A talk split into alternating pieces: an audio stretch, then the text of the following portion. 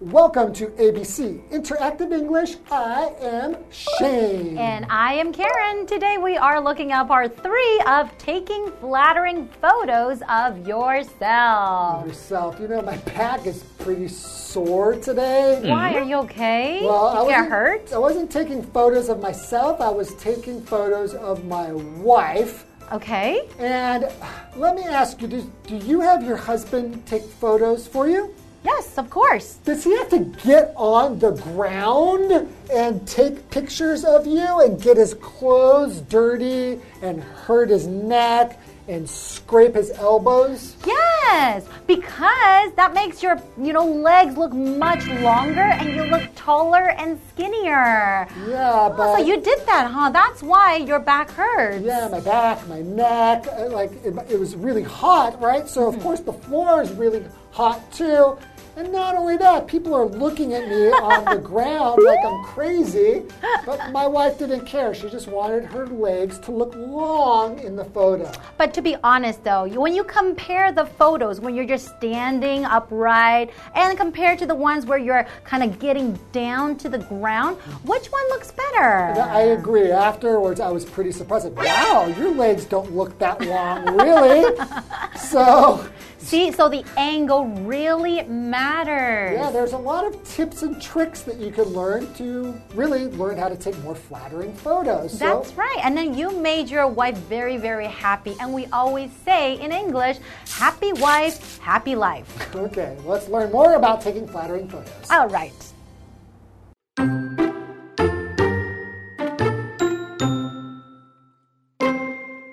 Annie continues to help Richard. Also, you shouldn't face the camera straight on. How come? It makes you look flat. So, you should position yourself at a 45 degree angle.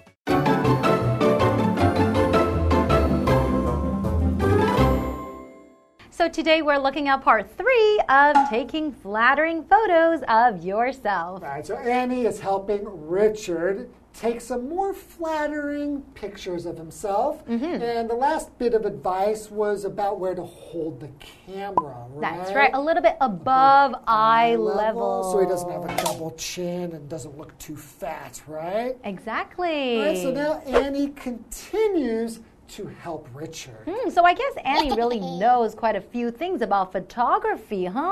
Mm-hmm. So we have this vocabulary word here to continue, and that is a verb. So to continue doing something, that means to keep doing something without stopping. So Mm-hmm. Keep she, going. yeah, exactly. So she continues helping Richard. That means she keeps t- telling Richard or giving him advice and to teach him a thing or two about photography.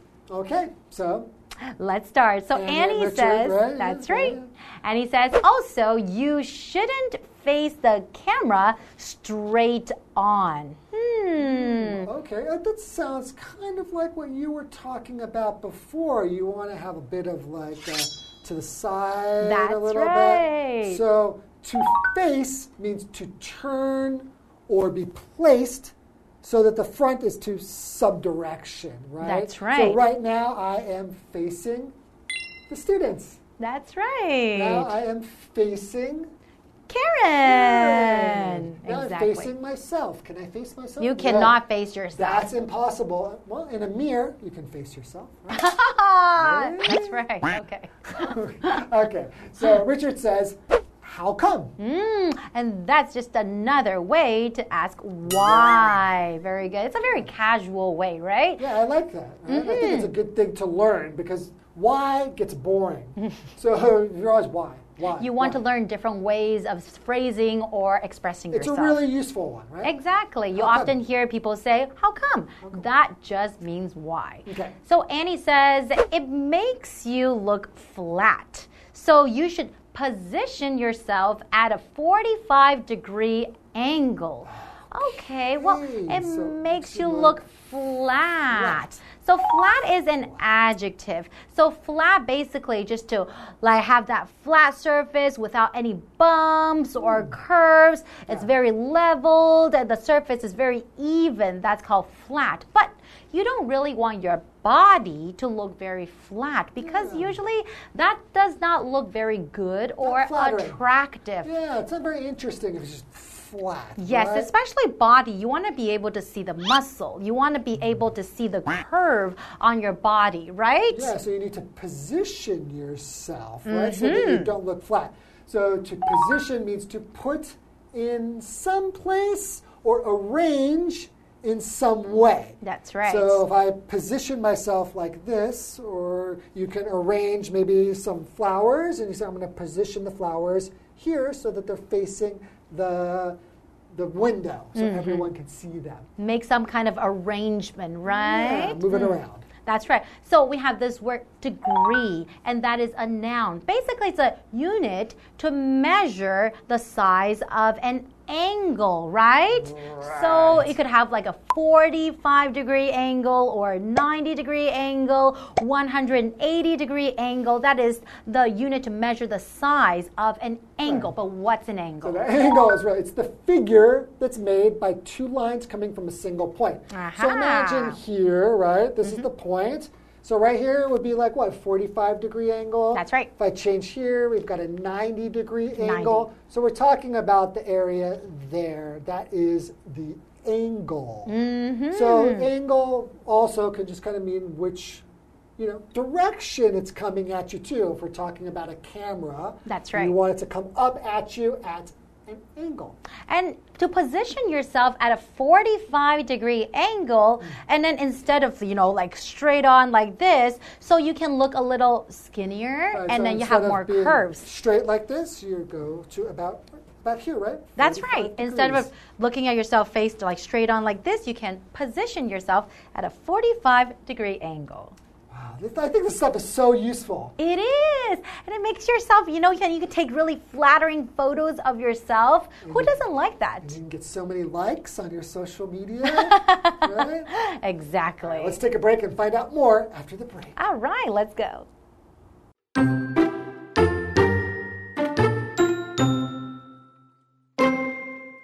That sounds strange. What does that do?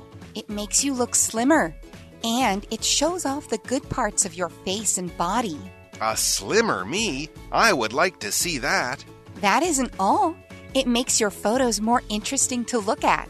Wow, you really know a lot about taking flattering photos.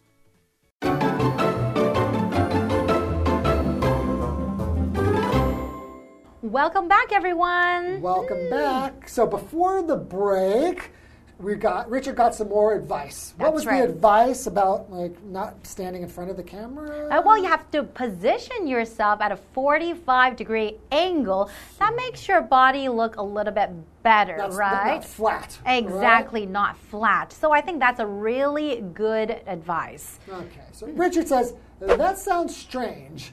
What does that do?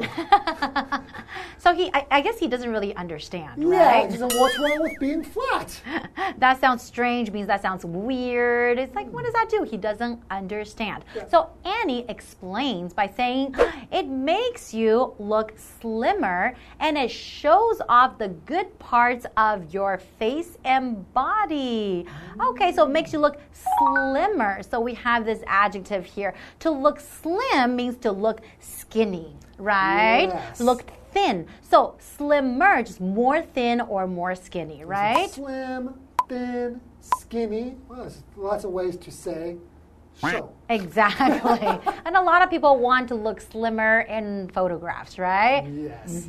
Okay, if you say it shows off the good parts of your face and body, that means that it complements it or it makes them look better. So maybe you really do have a very pretty face or you have a very nice nose. So if something shows it off, that means it's going to really bring it to other people's attention. You're right. But we can also use this expression to say like to show off your, you know, skill. If you're really good Oh, at something, you want to show it off. Or if you have something really great that you own, If you're proud of it. Yes, you're really proud of it. Your really fancy car, nice, expensive car. You might want to show it off. You can Mm. also say show off. Okay, right. Okay, so Richard says, a slimmer me?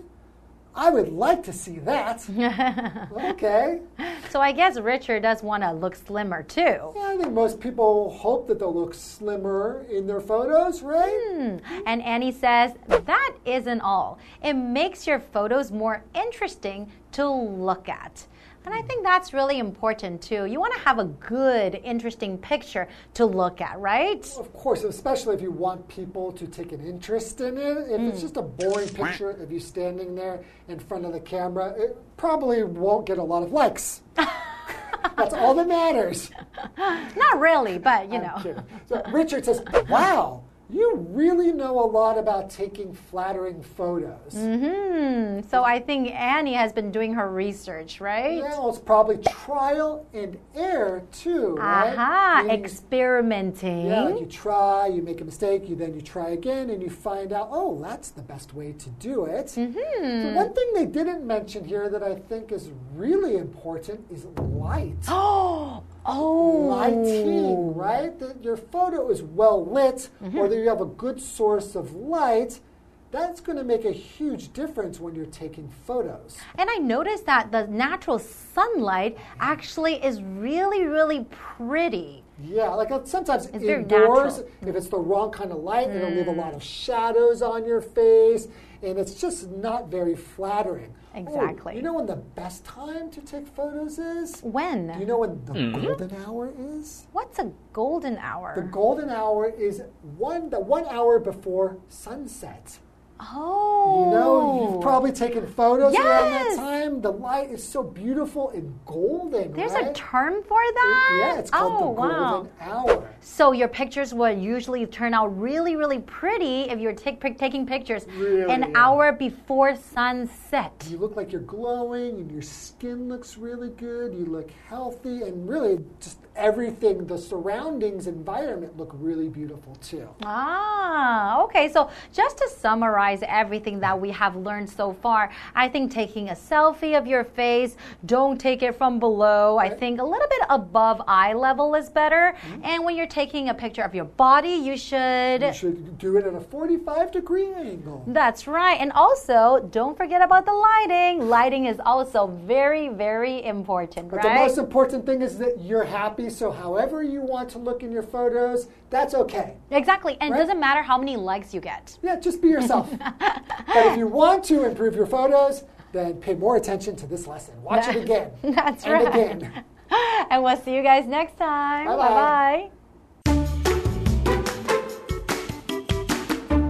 Annie continues to help Richard. Also, you shouldn't face the camera straight on. How come? It makes you look flat. So, you should position yourself at a 45 degree angle. That sounds strange. What does that do? It makes you look slimmer. And it shows off the good parts of your face and body. A slimmer me? I would like to see that. That isn't all. It makes your photos more interesting to look at. Wow, you really know a lot about taking flattering photos.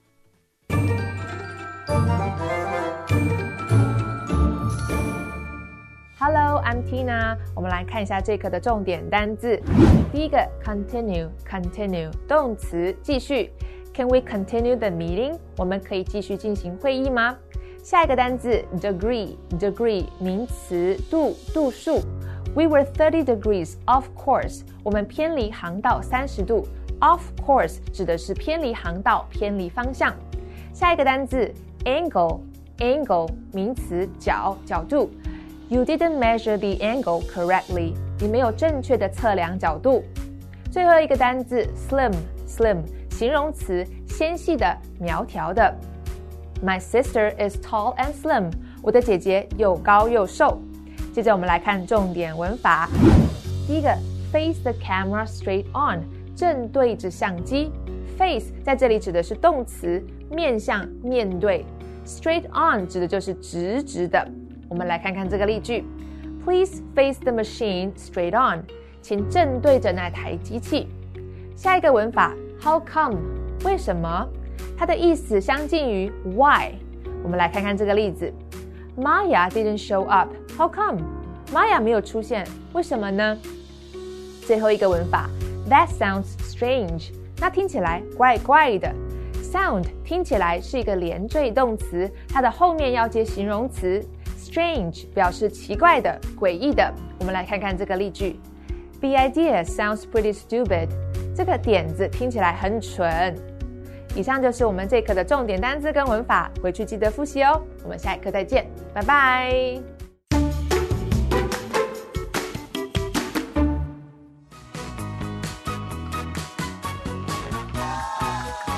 Hi everyone, I'm Steven. I'm Josh. We're going to play a game called Guess the Bear, where each of us has three words or phrases on these cards. We're going to read two sentence examples for each one, and instead of saying the actual word, we're going to read the word bear, and you have to guess all three in one minute. All right, you guys first?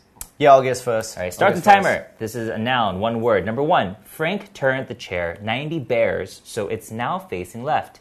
Number two, a straight line is 180 bears.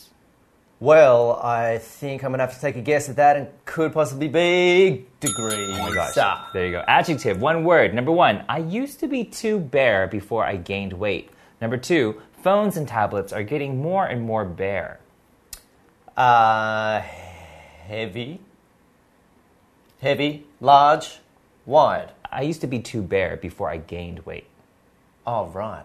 Uh, slim. Oh, good job. Okay, this Oh, is a phrase, yeah. two words. Number one, the two cars hit each other, bare, bare. Number two, the paintings face each other, bare, bare. Yeah, right. Could you please say that again? The two cars hit each other, bare, bare. And the paintings face each other, bare, bare. Uh, on the, uh, uh, in the wall, like in in the road. All right, time's up. I wouldn't have gotten that either. Yeah, it's that really was- that was difficult. It's tricky. straight on.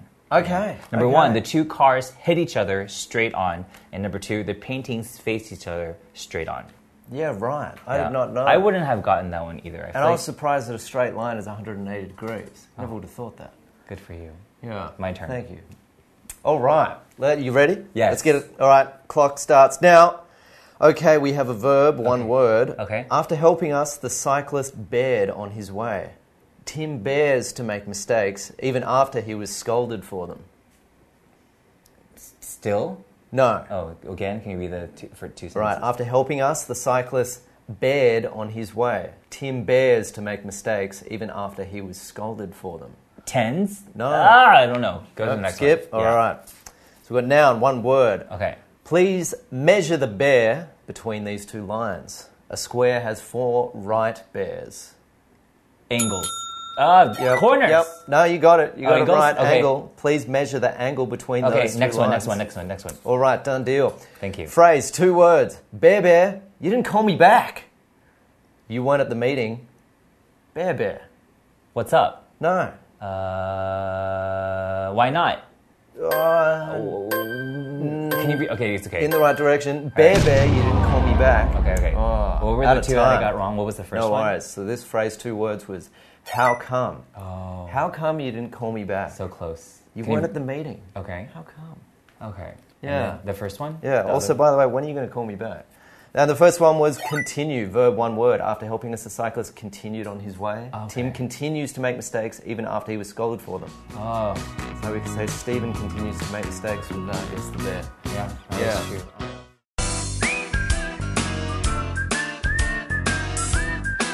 See you next time.